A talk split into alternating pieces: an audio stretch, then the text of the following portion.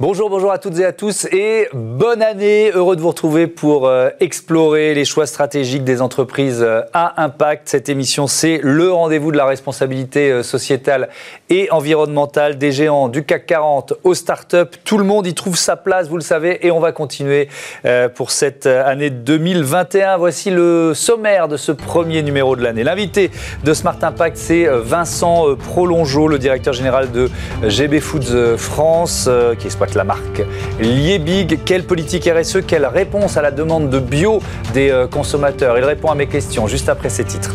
Notre débat portera sur euh, les défis des directeurs RSE pour cette nouvelle année. On verra que euh, la décarbonation est devenue un enjeu business et que les conséquences de la crise sanitaire seront profondes en matière de développement durable. Et puis dans Smart Ideas, vous découvrirez Skytech. C'est une entreprise innovante dans le recyclage des plastiques. Voilà pour les titres, c'est parti, c'est Smart Ideas.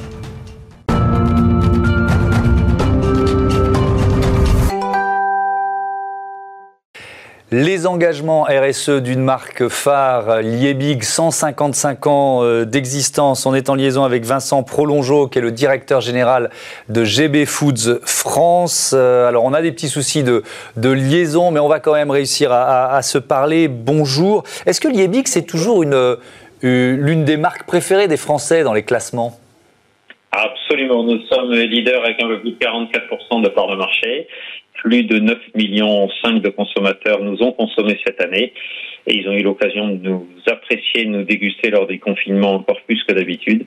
Euh, donc oui, oui, je vous confirme que Liebig fait référence. Liebig produit en Avignon, euh, Liebig marque euh, patrimoniale française.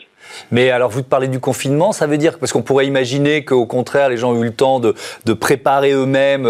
Voilà, il y a eu beaucoup de cuisine faite à, la, maison. Malgré tout, vous avez vu la consommation augmenter. Absolument. On a vu la consommation à peu près augmenter de l'ordre de 10% cette année. Alors vous avez raison, euh, on peut considérer que la soupe maison est notre principal concurrent euh, et la possibilité d'avoir plus de temps pour le faire euh, est une option. Mais également, je crois que la, la ménagère ou l'homme de maison aussi apprécie d'avoir la praticité de nos soupes, a réalisé qu'on a fait aussi, je pense, beaucoup d'efforts et beaucoup de progrès dans la qualité des produits, dans le 100% naturel, dans le fait d'enlever tous les additifs, tous les colorants, d'avoir également un, approvisionnement français. Bref, tous ces éléments-là, je pense aussi, ont été pour eux une occasion de redécouvrir une soupe qui est perçue parfois comme trop industrielle et trop injustement, je dirais, industrielle, euh, alors qu'elle euh, a beaucoup changé. Alors justement, ça c'est intéressant parce qu'effectivement, la première réaction, c'est de se dire, euh, les big ou vos concurrents, bon bah ok, euh, on est en plein dans la nourriture transformée, on est dans l'industrie agroalimentaire, etc., etc. Et vous le savez mieux que moi, même si on le voit régulièrement dans cette émission, la demande de bio, de naturel, elle est en très forte augmentation dans notre société est-ce que vous avez dû modifier vos ateliers de, production, par exemple, pour répondre à cette exigence des consommateurs? Alors oui, bien sûr, on est à l'écoute de ces demandes et vous avez raison de souligner que c'est un vrai phénomène de fond qui a été, je dirais, dramatiquement souligné cette année par la crise avec ce besoin de proximité accrue, avec ce besoin de fiabilité accrue, quelque chose de naturel dans lequel on rajoute rien. Euh, je pense que l'ensemble des marques pâtissent de cette image euh, qu'on peut considérer comme euh, plus totalement justifiée, mais on en pâtit. Et il faut rassurer le consommateur. Et pour ça, vous l'avez vous-même dit, le logo bio est un moyen de rassurer, et c'est vrai. Et nous avons énormément développé le bio, et du reste, ça se développe à plus de 20% actuellement sur le segment. on a pris notre leadership aussi là-dessus. Et puis, cette idée de faire 100% naturel, de rien ajouter, euh, de quelque chose qui soit fidèle finalement au fait maison avec un gain de praticité et de temps. C'est ça notre vrai argument. Euh, minimiser la différence gustative euh, et euh, augmenter largement la praticité. Hmm. Mais alors, je, je, repose la question, est-ce que ça a supposé une, des modifications d'organisation, notamment pour répondre aussi à la demande de relocalisation de produits français et donc de légumes produits par des agriculteurs français? Oui, non, vous avez raison de la reposer parce que c'est le, je dirais, c'est le point critique d'évolution qu'il faut faire. Et nous sommes sur ce chemin-là Donc nous sommes passés de 5 à 25 de légumes français, donc on n'est pas encore à une totalité, mais nous avons par exemple développé une gamme totalement de légumes français qui n'existait pas il y a deux ans. Nous avons euh, également euh, euh, adapté avec des partenariats spécifiques sur deux légumes, pour être très précis, pour répondre à votre point, les carottes et les potirons sont maintenant sourcés en France. Il y a une notion de partenariat long terme agricole euh, et qui est mis en place. Et nous sommes dans cette phase de développement et, on sait très bien quelle est la, direction. Donc on l'a déjà fait évoluer et on va continuer de le faire évoluer. Euh, ça veut dire que vous travaillez, euh, par exemple, aujourd'hui avec combien d'agriculteurs français? Et si on se projette un peu dans, dans l'avenir, ça pourrait, c'est un chiffre qui pourrait augmenter dans quelle proportion? Alors aujourd'hui, euh, nous avons 160 agriculteurs partenaires. Euh, dans quelle proportion euh, L'objectif est d'atteindre, je, ne vous répondrai pas en nombre de partenaires parce que ça, ça peut varier, on peut en avoir, mais par contre en, pourcentage du volume. Et nous avons l'objectif d'être à plus de 50% des, des légumes sourcés en France, approvisionnés en France. Sachant que ça n'est pas évident, pour tout vous dire. D'abord, il y a les problèmes de saisonnalité. Mhm. Il y a quelques légumes qui sont impossibles à trouver en France. Mais pour l'essentiel, oui, il faut opérer ce mouvement progressif et aussi un mouvement qui soit acceptable en termes de prix, parce qu'il ne faut pas se le cacher, souvent l'approvisionnement français quand même euh, coûte plus cher qu'un approvisionnement euh, plus lointain. Oui, et puis la notion du prix, elle va rester centrale toute cette année 2021 euh, euh, parce qu'on a vu que malheureusement la crise sanitaire, la crise économique provoque un, appauvrissement. D'ailleurs, vous êtes, euh, vous travaillez avec les Restos du Cœur, ça fait partie des engagements solidaires de, de, de l'IEBIC. Vous, sentez justement dans ce partenariat qu'il y a une demande malheureusement de plus en plus forte? Comme vous dites, malheureusement, c'est extrêmement sensible. Alors, je dirais, il y a, il y a deux éléments. D'abord, là où nous restons confiants dans cette période de crise, c'est que la soupe est un produit peu cher c'est un, plat complet qui, est un plat, je dirais, en période de crise qui peut parfaitement correspondre. Et on l'a vu dans la demande des restaurants du cœur. Euh, nous avons un partenariat depuis deux ans avec eux sur lequel on avait conçu euh, une promotion, un produit acheté, euh, un produit offert au Resto du Cœur. Nous avons cette année donné plus de 180 000 produits au Resto du Cœur et nous avons de plus en plus de demandes. Ils sont eux-mêmes euh, extrêmement sollicités. Et donc, je dirais à la fois, euh, cela résonne dans le cœur de tous euh, les gens qui fabriquent les en France.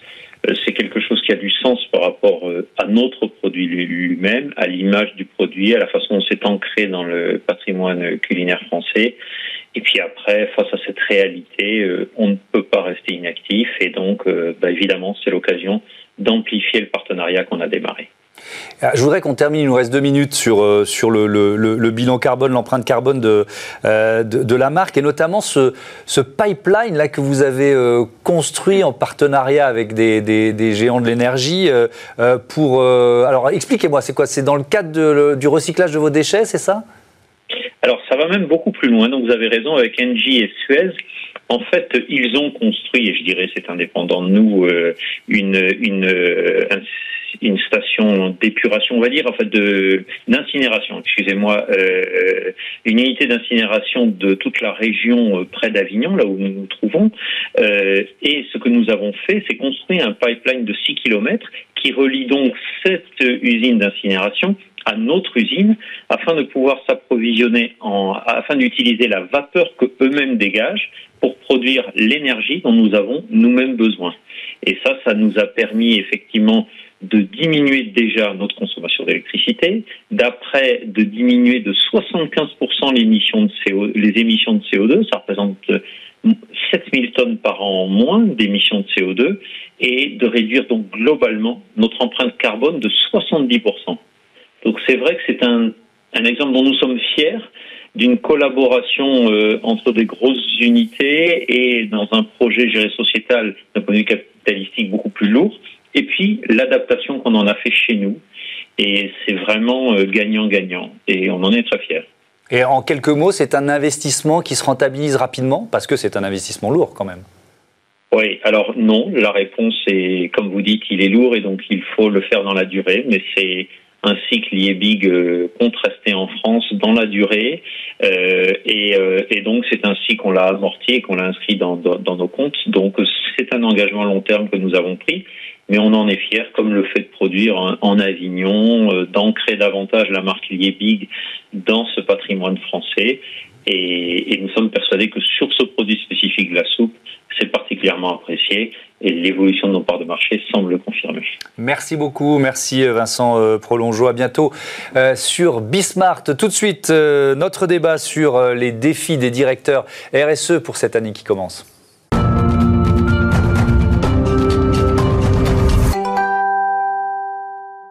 Le débat d'aujourd'hui porte sur euh, les défis des euh, directeurs du développement durable pour cette euh, nouvelle année. J'accueille Odile Marek, bonjour, bienvenue. Vous êtes directrice organisation méthode et RSE pour Bolloré Logistique. Et François Garot, bonjour. Bonjour. Bienvenue à vous aussi, responsable mission RSE auprès du COMEX de Generali. Et vous appartenez tous deux au, C3D, le, le, collège du directeur du développement durable.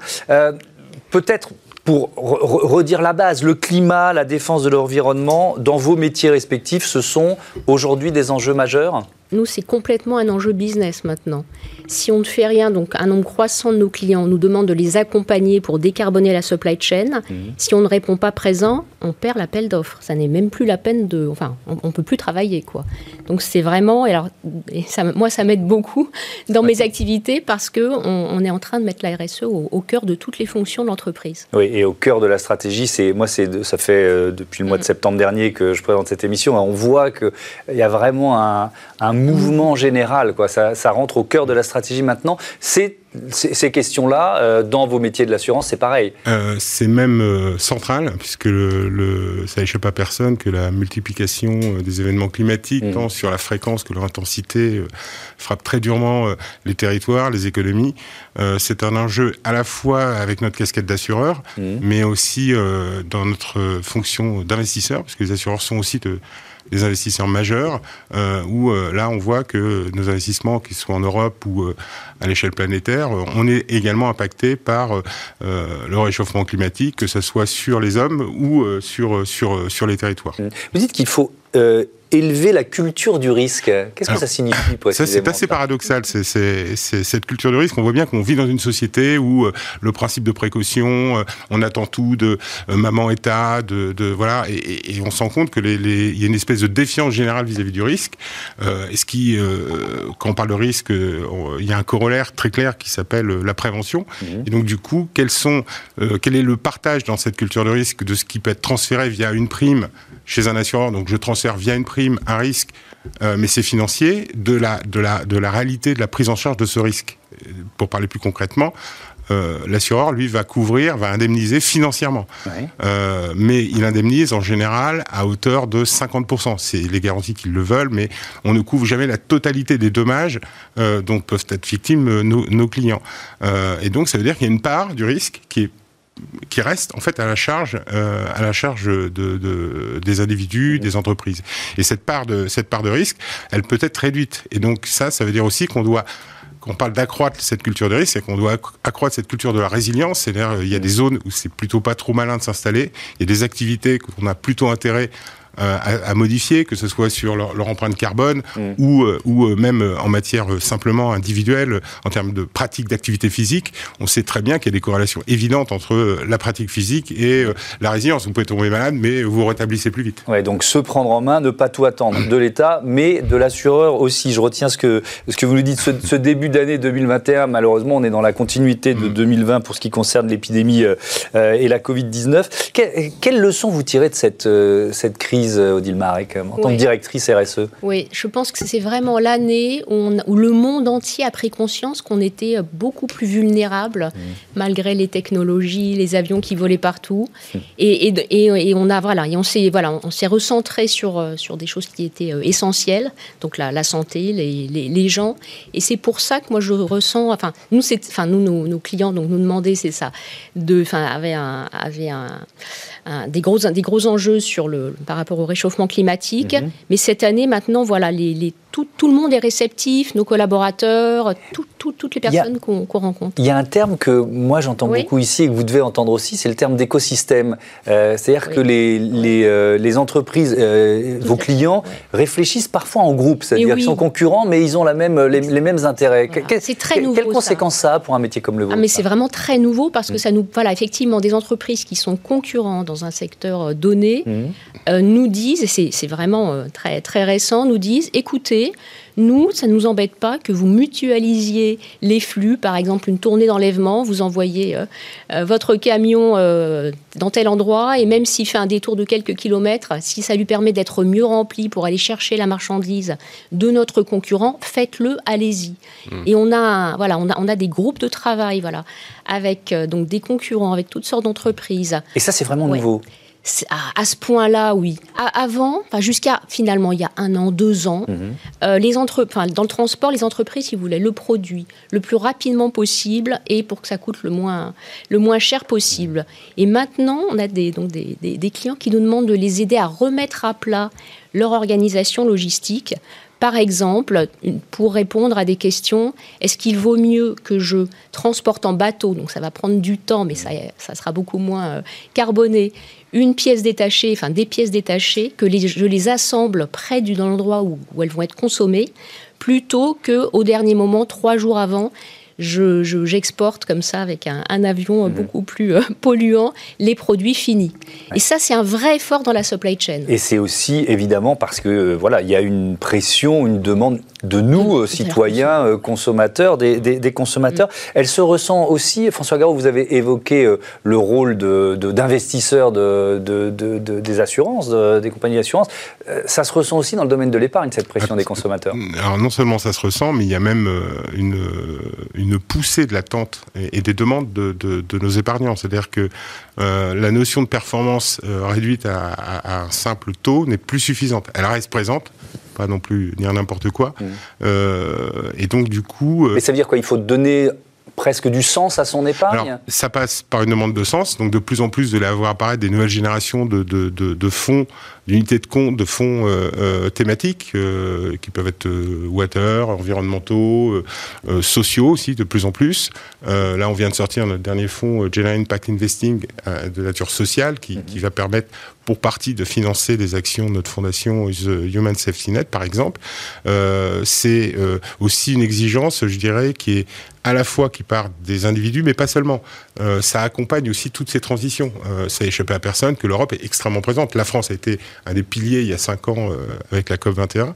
Euh, mais maintenant, il y a aussi une réglementation qui pousse les investisseurs institutionnels à aller dans ces directions.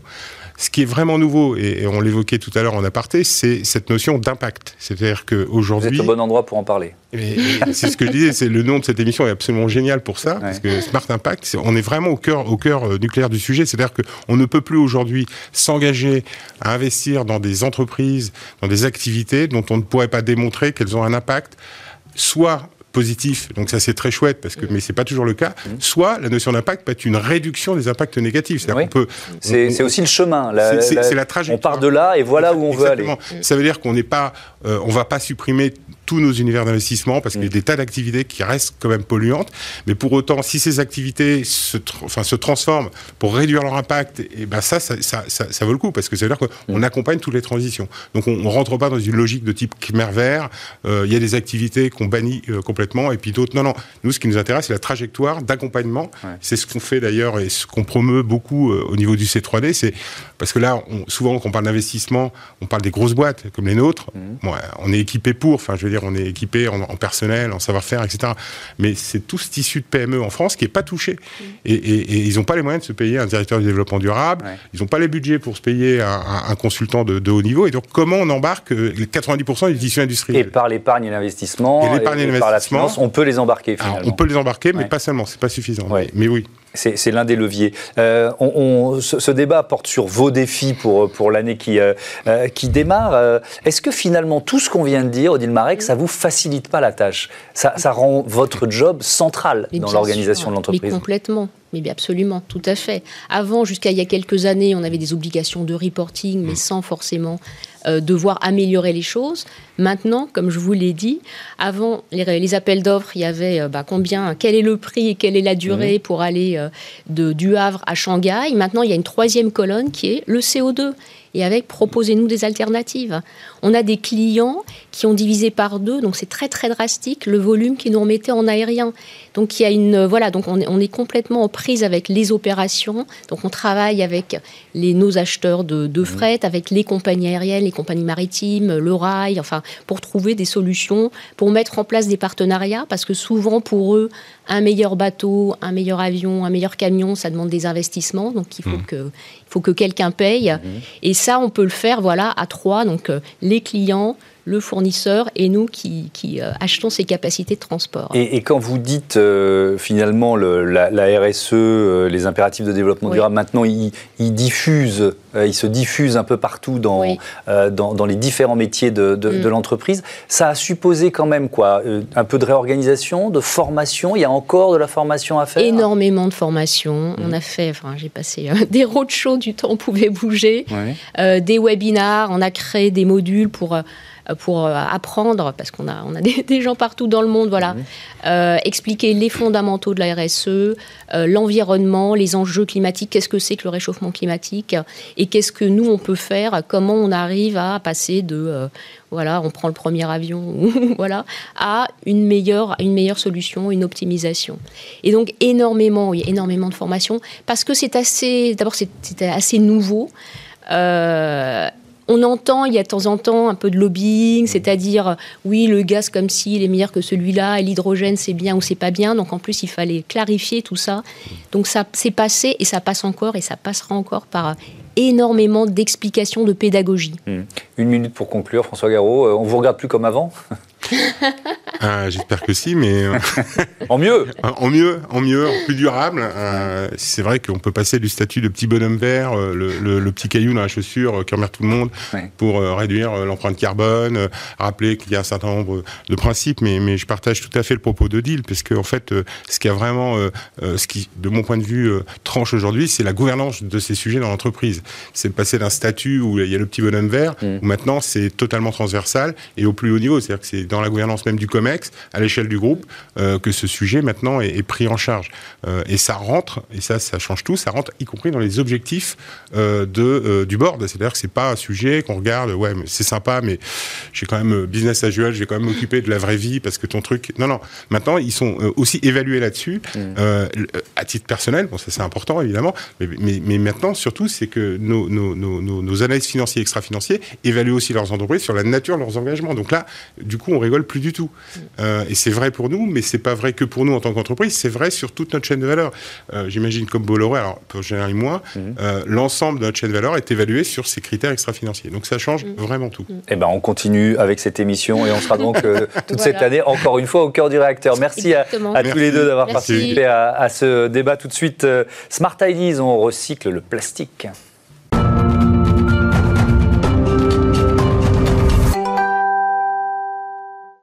Smart Ideas et euh, la bonne idée du jour est signée Arthur Rosen. Bonjour. Bonjour. Bienvenue. Vous êtes le président de Skytech. Votre métier, c'est le tri, la valorisation du plastique, c'est ça? Alors chez Skytech, nous faisons deux choses. Donc la première, c'est que nous trions des plastiques complexes qui proviennent de l'automobile, de l'électroménager. Mhm. Ça, c'est la première chose. Je vous ai ramené un, échantillon. Donc, dans ce sachet, vous avez euh, trois plastiques différents, de l'ABS, du PS et du PP, mhm. qui proviennent d'une coque de coque de téléphone, d'un aspirateur ou d'un morceau de, de pare-choc de voiture. Oui, donc c'est pas n'importe quel plastique, c'est euh, du plastique, on dirait déjà un peu, un, peu, premium. Un peu premium, ok, d'accord. Résistance au choc importante, des mhm. qualités physiques, euh, voilà, intéressantes. Donc nous trions ces, plastiques et la, complexité de ce tri, c'est que ces trois plastiques que je vous ai mentionnés, mettez-les un peu plus haut, voilà, ils ont la même densité. D'accord. Et ça les rend compliqués à, traiter. donc chez mhm. Skytech, nous avons mis en place une innovation qui nous permet de trier ces plastiques mhm. avec une grande efficacité et de manière industrielle. Et, vous le transformez en quoi alors après Donc ça c'est la première étape. Et la deuxième étape, c'est euh, on transforme donc ces plastiques en, résine.